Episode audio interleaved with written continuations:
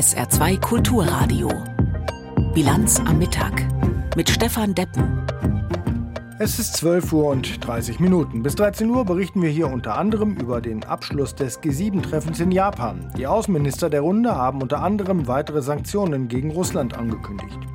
In Berlin deutet sich wieder Streit an. Wieder wegen der Verkehrspolitik, wieder zwischen Grünen und FDP. Und wir gehen nochmal ein auf die Missbrauchsfälle im Bistum Trier und neu auch im Bistum Freiburg. Die Außenminister der wichtigsten sieben westlichen Industrieländer haben ihre Tagung in Japan beendet. In großer Einmütigkeit und Konsequenz. Das bezieht sich auf ihre klaren Aussagen zum russischen Krieg gegen die Ukraine. Vom Abschluss der Tagung berichtet Katrin Erdmann. Japan als Gastgeberland ist es offensichtlich gelungen, das zu schaffen, was man in dem Land am liebsten hat, Harmonie auszusenden. Ob das an dem besonderen Apfelkuchen, wie ein Journalist fragte, gelegen haben könnte, oder an dem rauchenden Vulkan, wie Außenministerin Baerbock meinte, oder doch an der frischen Bergluft im beschaulichen Karuizawa, bleibt offen. Aber am Ende waren alle auf jeden Fall zufrieden. Außenminister Yoshimasa Hayashi. Zum ersten Mal haben wir uns als G7 in einer Erklärung zu einer auf Regeln basierenden freien und offenen internationalen Ordnung bekannt und unsere entschiedene Ablehnung einseitiger Versuche, den Status quo irgendwo auf der Welt zu verändern, hervorgehoben. Das ist für Japan von großer Bedeutung. Gemeint ist erst einmal China, das quasi direkt vor Japans Haustür im Indopazifik versucht, den Status quo zu verändern, sei es durch Einflussnahme in den kleinen Pazifikstaaten mit ihren riesigen Meeresflächen, sei es durch militärische Provokationen rund um Taiwan, wie es sie zuletzt vor einer Woche gegeben hat. Japan steht schon lange an der Seite Taiwans. Früh hat sich das ostasiatische Land auch hinter die Sanktionen gegen Russland gestellt, trägt sie mit. Und gerade erst hat die Regierung in Tokio der Ukraine weitere finanzielle Unterstützung zugesagt. Drittländer, die Russland Waffen liefern, müssen möglicherweise schon bald mit Sanktionen rechnen. Der anhaltende Krieg und viele damit zusammenhängenden Probleme hätten viel Raum bei den Gesprächen eingenommen, betonte US-Außenminister Anthony Blinken. Yesterday Gestern haben wir der Ukraine erneut die sicherheitspolitische und wirtschaftliche Unterstützung zugesagt, die sie heute braucht, um ihre Souveränität und ihre Bevölkerung zu verteidigen und um langfristig sicherzustellen, dass die Ukraine nicht nur überlebt, sondern gedeiht und Russland von weiteren Aggressionen abgehalten wird. Die Hoffnung ist, dass die Ukraine bei einer möglichen Frühjahrsoffensive so gut standhalten kann, dass Russland beginnt, über Frieden zu sprechen und die Ukraine dann, wie es die deutsche Ministerin Baerbock formulierte, selbst über ihre Zukunft entscheidet. Bestehende Sanktionen gegen Russland sollen aufrechterhalten und möglicherweise sogar verschärft werden. Vielleicht einigen sich darauf die G7-Staatschefs und die EU im Mai in Hiroshima. Auf diesem Gipfel will Japan dann auch ein anderes, ihm wichtiges Thema voranbringen, die atomare Abrüstung. Noch einmal Außenminister Hayashi. Leider wird das Umfeld für nukleare Abrüstung und Nichtverbreitung immer schwieriger, aber wir bekräftigen unser Engagement als G7 in unserem Streben nach einer Welt ohne Atomwaffen. Wir sind der Ansicht, dass es wichtig ist, den Atomwaffensperrvertrag zu erhalten und zu stärken.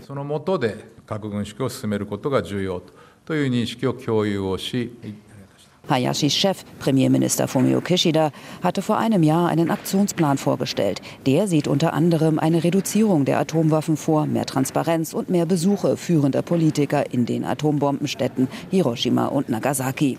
Der G7-Gipfel soll da den Anfang machen ins Inland. Die anstehende Wahlrechtsreform schlägt schon hohe Wellen, bevor sie tatsächlich so richtig wirksam wird. Es geht darum, wie die stetig anwachsende Zahl von Abgeordneten begrenzt werden kann, ohne irgendeine Partei zu benachteiligen.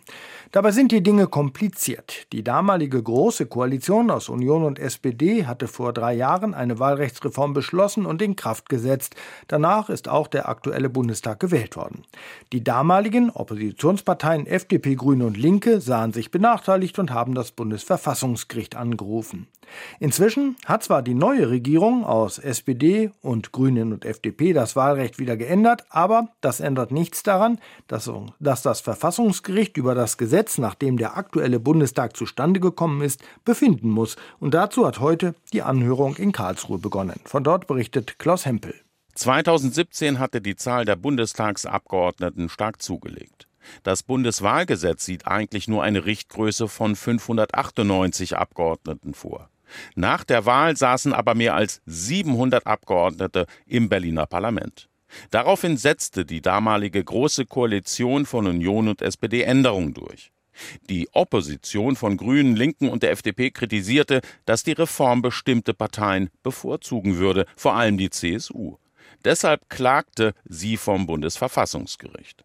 Eine ganz wesentliche Änderung hatte mit der Erststimme zu tun, mit der die Wählerinnen und Wähler die Kandidaten und Kandidatinnen der Parteien direkt in den Bundestag wählen.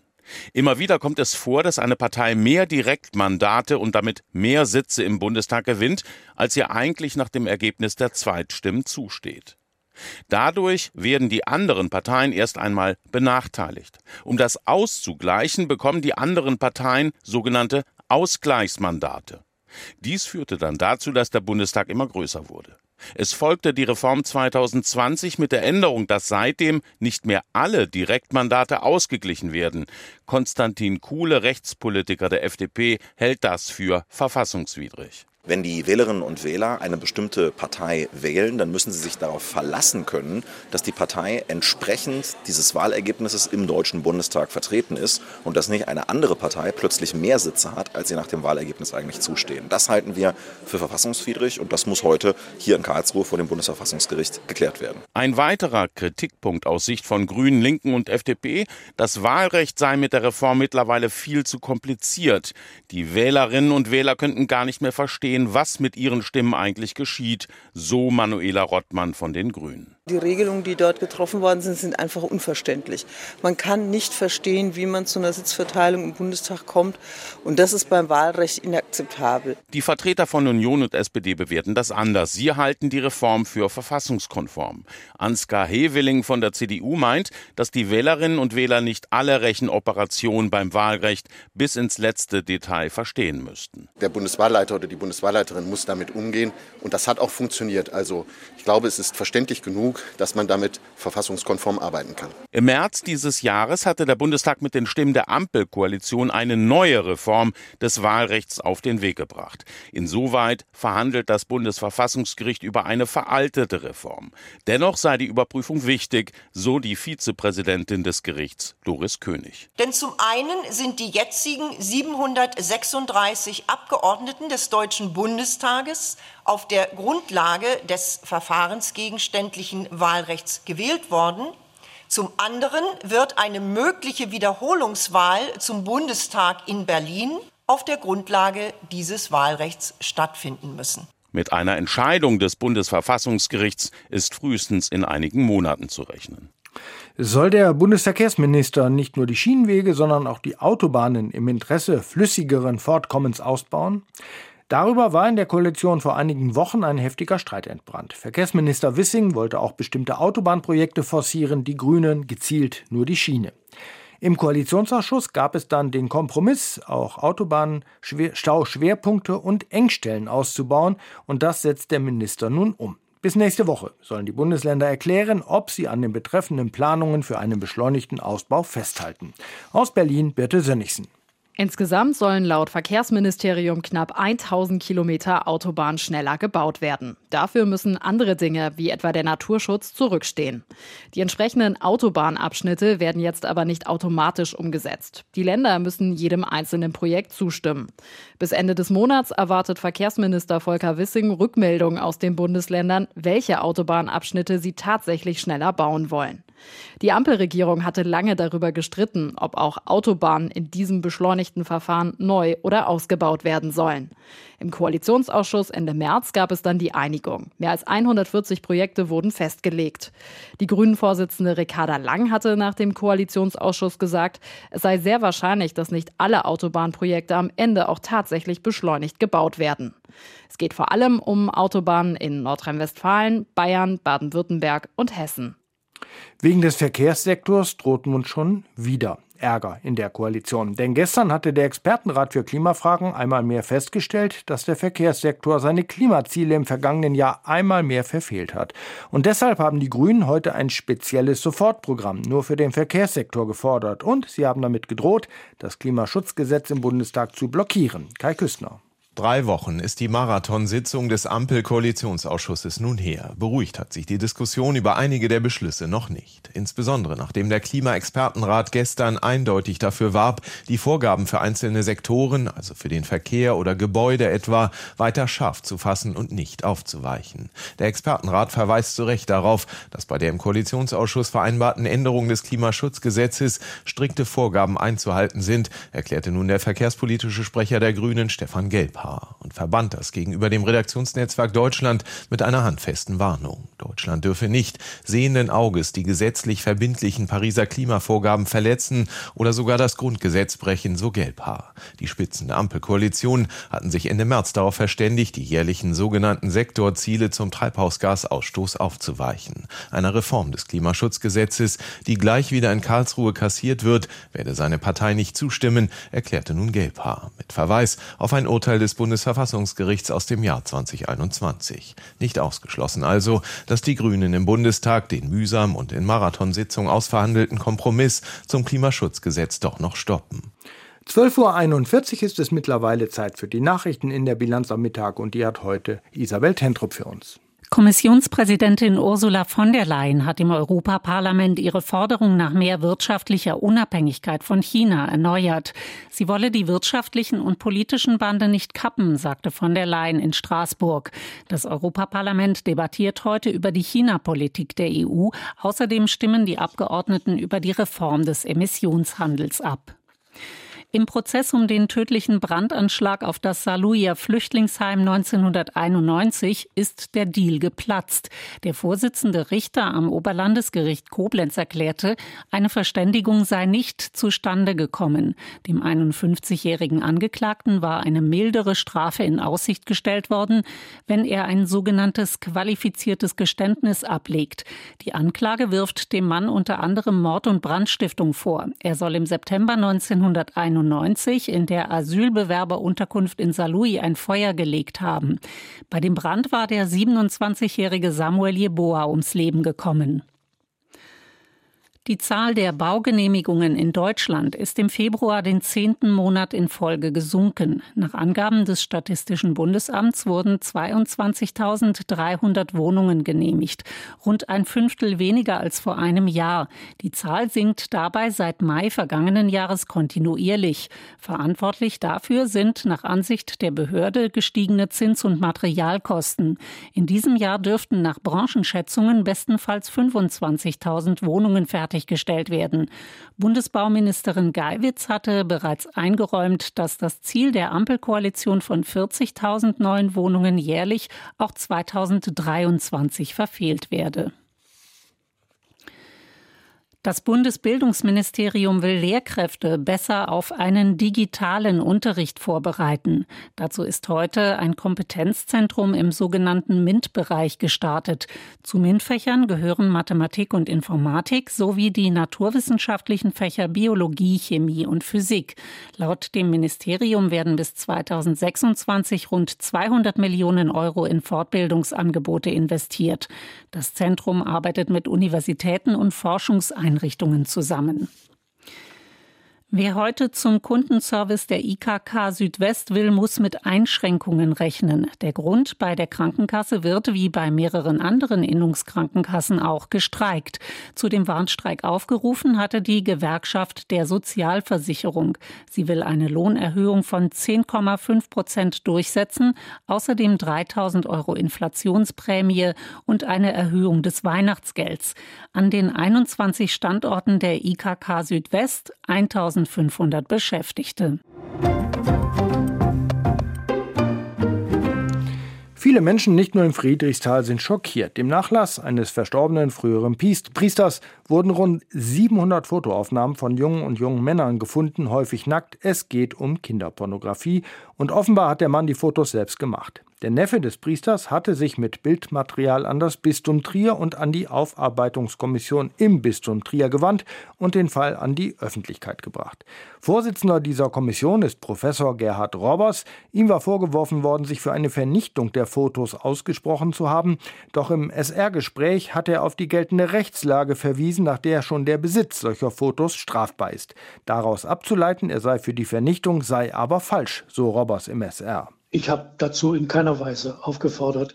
Im Gegenteil, für uns ist ganz wichtig, dass solches Material aufbewahrt wird, dass es äh, gesichtet werden kann und dass es zur Verfügung steht, um Betroffenen Anerkennungsleistungen zu geben. Wir sehen im Moment zu, dass wir prüfen können, welche Stelle hier in Frage kommt. Das könnte etwa die unabhängige Beauftragte für sexuellen Missbrauchsfragen der Regierung sein, eine staatliche Stelle. Das könnte sein eine historische Studie, die wir initiiert haben. Es ist aber eine offene Frage noch und eine nicht ganz einfach zu beantwortende Rechtsfrage. Heute ist bekannt geworden, dass im Erzbistum Freiburg offenbar mehr als 250 Priester Kinder missbraucht haben sollen, so jedenfalls eine Studie der dortigen Aufarbeitungskommission. Es hört also nicht auf. Immer noch kommen neue Schrecklichkeiten aus der katholischen Kirche ans Tageslicht. Die Politikwissenschaftlerin und Journalistin Christiane Florin hat heute im SR die Aufklärungsarbeit der Bistümer kritisiert und ganz grundsätzlich die Unabhängigkeit der Untersuchenden hinterfragt. Sie sagte unter anderem, also dazu muss ich ganz grundsätzlich sagen, dass ich große Zweifel habe, denn die unabhängigen Aufarbeitungskommissionen, die es ja in allen Bistümern gibt, in allen 27. Da stellt sich für mich die Frage, wie unabhängig sind die, wenn die Mitglieder vom Bischof berufen werden. Also deshalb finde ich das Wort unabhängig schon unpassend. Im vergangenen Jahr hat die Trierer Aufarbeitungskommission einen Zwischenbericht vorgestellt. Der bestand aus zwei Fällen, die schon sehr lange her sind. Und ich habe dann die Frage gestellt, warum werden denn nicht Fälle behandelt, die noch amtierende Bischöfe, also Stefan Ackermann, aber auch Georg Betzing als früheren Generalvikar oder Kardinal Marx, der früher Bischof von Trier war und jetzt in München ist, warum werden nicht Fälle bearbeitet, die diese Bischöfe noch amtierende betreffen? Und das wurde doch sehr ausweichend beantwortet. Ich würde mir wünschen, dass wirklich unabhängig rekonstruiert wird, was geschehen ist, wer wann davon wusste und vor allem, wer etwas für die Opfer hätte tun können, aber nichts getan hat. Noch einmal ins Ausland. Berichterstattung aus Krisengebieten ist heikel. Einmal wegen der damit einhergehenden Gefahr für Leib und Leben des Reporters oder der Reporterin. Zum anderen, weil die Angaben schwer unabhängig zu überprüfen sind. Darauf weisen ja auch unsere Korrespondenten, etwa aus der Ukraine, immer ausdrücklich hin. Es gilt also, den Spagat zu meistern zwischen eigener Sicherheit und dem Bemühen, möglichst authentisch und unabhängig zu berichten. Jetzt hat die ukrainische Militärführung die Regeln für die Berichterstattung über den Krieg dort geändert. Es gibt unterschiedliche Berichterstattungszonen, doch viele Journalisten sehen ihre unabhängige Arbeit nun in Gefahr. Frederik Rother berichtet. Stas Kosliuk ist ein erfahrener Reporter. Er berichtete über die Krim-Annexion und den Krieg im Donbass. Auch über die russische Invasion und ihre Folgen berichtet er regelmäßig, oft nahe der Front. Aber das ist jetzt nicht mehr so einfach wie früher, erzählt Kosliuk. Wir sollten vor kurzem eine Reihe von Berichten aus der Region Cherson schreiben. Es ging unter anderem um Kinder, die von den Russen aus Waisenhäusern entführt worden waren. Wir hatten alles vereinbart. Das Problem war jedoch, dass am Tag vor unserer Abreise neue Vorschriften eingeführt wurden und Cherson teilweise in die gelbe und teilweise in die rote Zone fiel. Die ukrainische Militärführung teilt Gebiete nahe der Front oder der Grenze neuerdings in farbige Zonen ein.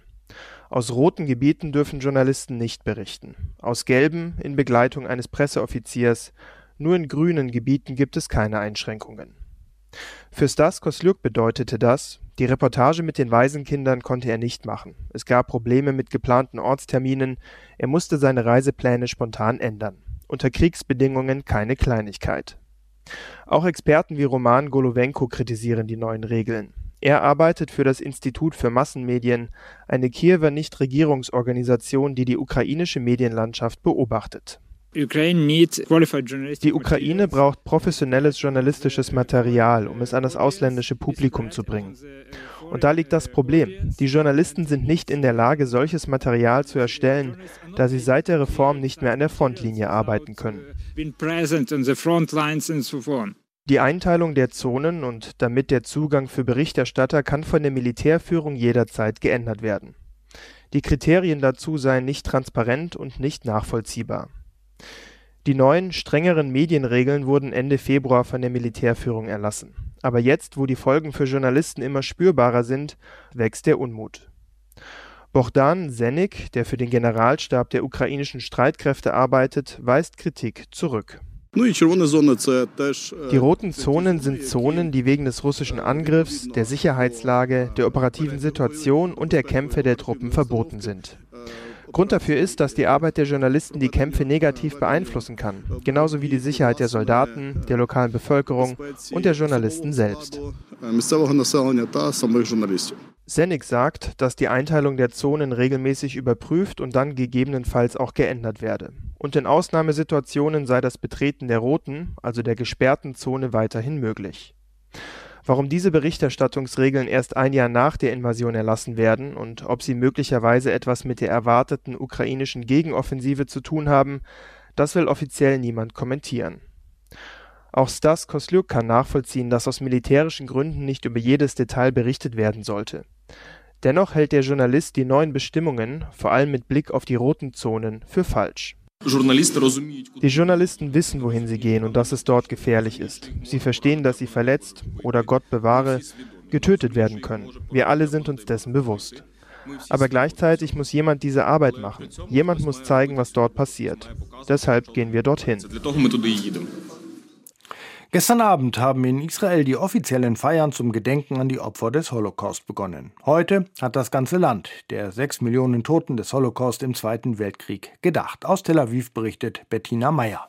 Israel um Punkt 10 Uhr am Vormittag. Gänsehautgefühl auf den Straßen und Plätzen im ganzen Land. Das Leben steht still. Mit Sirenengeheul gedenkt das Land eine Minute lang der sechs Millionen ermordeten Juden im Holocaust. Viele Menschen sind aus ihren Büros auf die Straße gekommen, um einfach still dazustehen. Die Autofahrer haben angehalten, stehen gedankenversunken neben ihren Fahrzeugen. Nicht ein Motor ist an einem der wichtigsten Verkehrsknotenpunkte im Zentrum von Tel Aviv zu hören. Und dann läuft der Verkehr einfach weiter. Für die, die das miterlebt haben, ist das ein besonderer Moment. Also ich hatte eine Gänsehaut. Es war sehr aufregend zu sehen, wie alle plötzlich stillstanden. Ich habe an all die Menschen gedacht, die im Holocaust gestorben sind.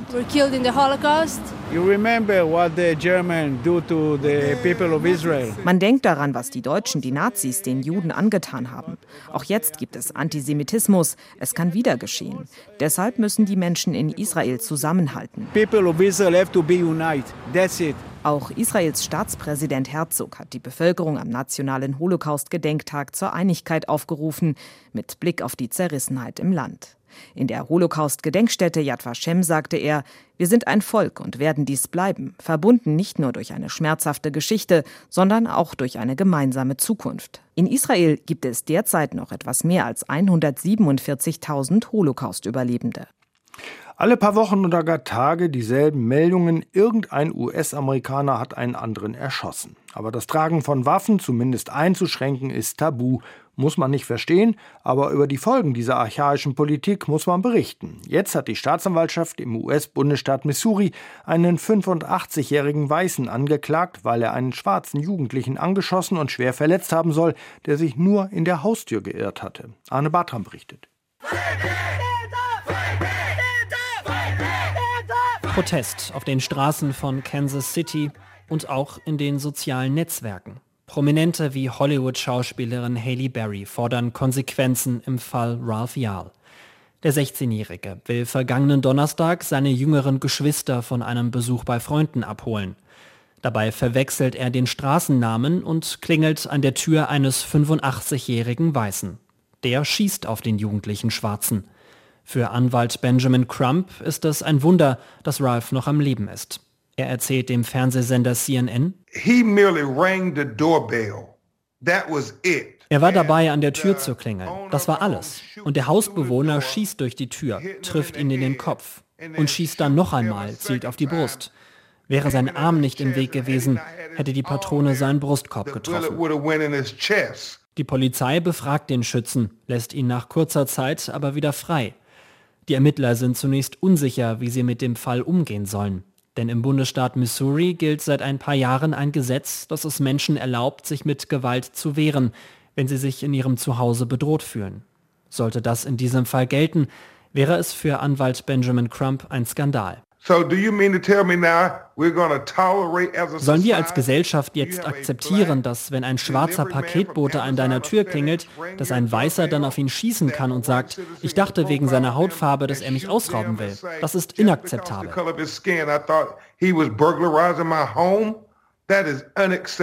Gestern Abend, vier Tage nach den Schüssen auf den 16-Jährigen und einigem Protest, erhebt der zuständige Staatsanwalt Zachary Thompson dann doch Anklage wegen Körperverletzung und bewaffneter krimineller Handlung. Wir verstehen, wie frustrierend das Ganze ist, aber ich versichere Ihnen, dass das Justizsystem seine Arbeit machen wird. Er geht außerdem davon aus, dass bei den Schüssen Rassismus eine Rolle gespielt hat. Der Fall wird inzwischen auch in der Politik diskutiert. US-Präsident Joe Biden hat mit dem 16-Jährigen telefoniert. Der demokratische Bürgermeister von Kansas City, Quinton Lucas, wünscht sich, dass das Ganze nicht nur für den Schützen Konsequenzen hat. Er hat dem Sender MSNBC gesagt, ich hoffe, dass es eine Verurteilung gibt. Und darüber hinaus hoffe ich, dass manche Politiker, die es zugelassen haben, dass Waffen überall benutzt werden können, endlich einsehen, was ihr Fetisch für dieses Waffenrecht angerichtet hat. Dem angeschossenen 16-Jährigen geht es körperlich inzwischen wieder besser. Er konnte aus dem Krankenhaus entlassen werden.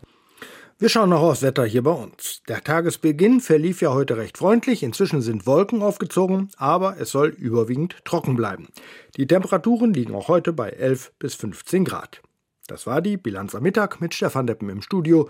Hören Sie nun die Auslandspresseschau. SR2 Kulturradio. Auslandspresseschau.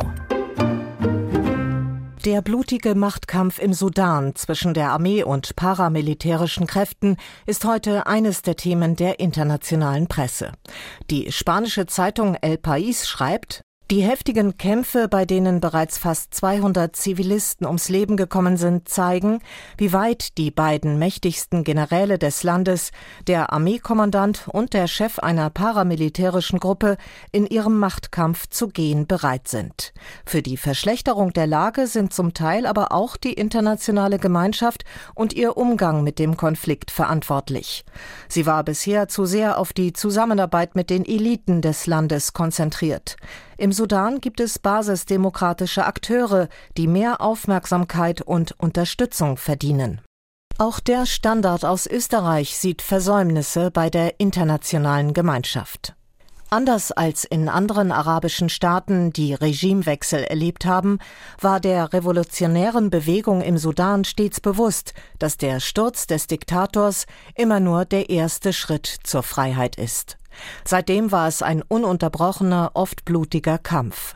In den vergangenen Monaten schien eine Wende zu einem demokratischen Übergang greifbar. Offenbar war es wieder einmal nur die Illusion der internationalen Gemeinschaft, die daran glauben wollte, dass Figuren wie Militärmachthaber Burhan und sein Widersacher Dagalo zu mehr bereit wären, als lediglich eine zivile Fassade zuzulassen. Und letztlich haben sie nicht einmal das geschafft. Die Financial Times blickt auf die Gefahr eines Bürgerkriegs in dem Land. Während sich die Kämpfe im ganzen Land ausbreiten, besteht die Gefahr, dass der Sudan in einen umfassenden Bürgerkrieg abgleitet. Das wäre nicht nur eine Katastrophe für die 45 Millionen Einwohner, sondern für die gesamte Region. Vor allem die Golfstaaten, die die sudanesische Regierung unterstützt haben, fürchten ein Chaos. Die Träume von einem Übergang zur Demokratie sind zerplatzt. Sie basierten auf der unhaltbaren Vorstellung, dass Männer mit Waffen und illegalen Interessen die Macht an Zivilisten abgeben würden. Ein anderes Thema. Zur Verurteilung des Kreml-Gegners Wladimir Karamursa zu 25 Jahren Haft im Straflager schreibt die belgische Zeitung De Standard Kara Mursa ist neben Alexei Nawalny seit Jahren der zweitwichtigste Kritiker des Regimes von Wladimir Putin. Trotz zweier Giftanschläge, bei denen er nur knapp dem Tod entging, hat er nichts von seiner Unerschrockenheit eingebüßt. Für den 41-Jährigen, dessen Gesundheit schwer angeschlagen ist, kommt das Urteil einer Todesstrafe gleich, die langsam vollstreckt wird. Die Behandlung der beiden Aktivisten erregt zwar im gesamten Westen Abscheu, Gleichzeitig scheint derzeit unser größtes Problem zu sein, dass das ukrainische Getreide den Marktpreis untergräbt. Angesichts des Heldenmuts von Oppositionellen wirkt solch ein Gemecker schrill. Das waren Auszüge aus Kommentaren der internationalen Presse, zusammengestellt von Claudia Drews.